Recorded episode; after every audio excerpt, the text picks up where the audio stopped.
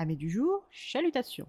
Pour les petits nouveaux, moi c'est Sekhmet et je vous souhaite la bienvenue dans mon podcast littéraire. Dans mon émission, je vais tenter trois fois par semaine de vous donner envie de découvrir des livres de tout poil, récents et moins récents. Alors, si ça vous tente, c'est par ici la suite.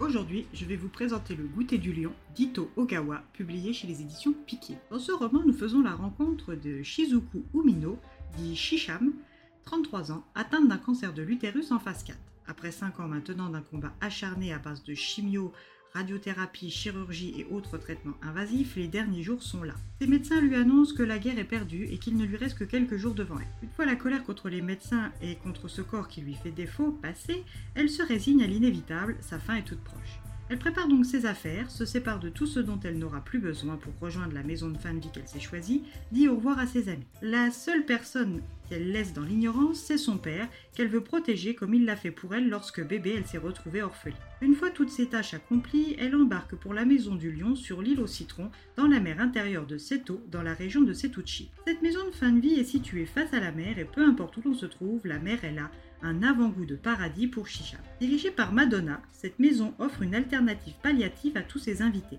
car contrairement à une structure hospitalière classique, à la Maison du Lion, pas de règles ni d'horaires et pas de contraintes. Tout est adapté aux mourants, car oui, tous les invités de cette maison le sont. Dans ce lieu hors norme, une seule tradition. Chaque dimanche, un goûter commun est organisé pour tous les invités. Le menu du goûter est tiré au sort parmi les goûters de rêve des résidents. À leur arrivée, les invités écrivent le goûter qu'ils aimeraient manger encore une fois avant de partir pour leur grand voyage, et en attendant, le leur, ils goûtent chaque semaine qui leur est accordé celui des autres. Aux commandes des cuisines, donc des goûters, nous rencontrons les sœurs Kano. Shima, l'aînée spécialiste des plats salés, et Mai, la cadette spécialisée dans les mets sucrés. À elles deux, elles régalent les invités de la maison du lion et rendent envieux les habitants de l'île au citron. La longévité inespérée de certains résidents leur est même attribuée. Lorsque Shizuku arrive sur l'île au citron, c'est le jour de Noël et sa résignation la pousse d'abord à s'isoler. Elle ne tarde pas à faire la rencontre de sa vie, Roka. Cette petite chienne blanche débordante d'affection lui réserve le meilleur des accueils. Ayant appartenu à une invitée, elle est devenue depuis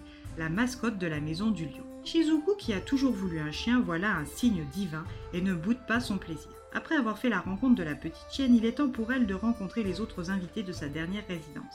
Ici, chacun choisit son nom. Donc elle va rencontrer monsieur Tomohiko Awatorizu, patron, Takeo, sœur, maestro et la petite Momotaro. Et elle va donc déguster des doua, des cadlés, de la tarte aux pommes, des mochi, du gâteau mille crêpes, du café nectar des dieux, du vin de Taichi et d'autres délices culinaires. Alors vous aussi, venez partager un goûter et une tasse de thé avec les invités de la Maison du Lion. Un roman coup de cœur, un sujet lourd et qui pourrait vite tomber dans larmoyant ou le pathos, mais qui au contraire ne retient que la lumière. Si on doit retenir qu'une chose, c'est que les bonnes choses viennent de partout et jusqu'à la toute dernière minute de la vie. Un roman qui pointe du doigt les manques de notre société dans sa généralité et plus particulièrement la société nippone, en matière d'accompagnement de la fin de la vie. Un roman poétique et lumineux à mettre absolument entre toutes les mains. Et bien voilà, j'en ai fini pour aujourd'hui. J'espère que cet épisode vous aura plu et vous aura donné des nouvelles idées de lecture. Si vous souhaitez découvrir d'autres petits moments littéraires tout droit sortis de ma bibliothèque, je vous retrouve le jeudi 4 mai prochain pour un nouvel épisode.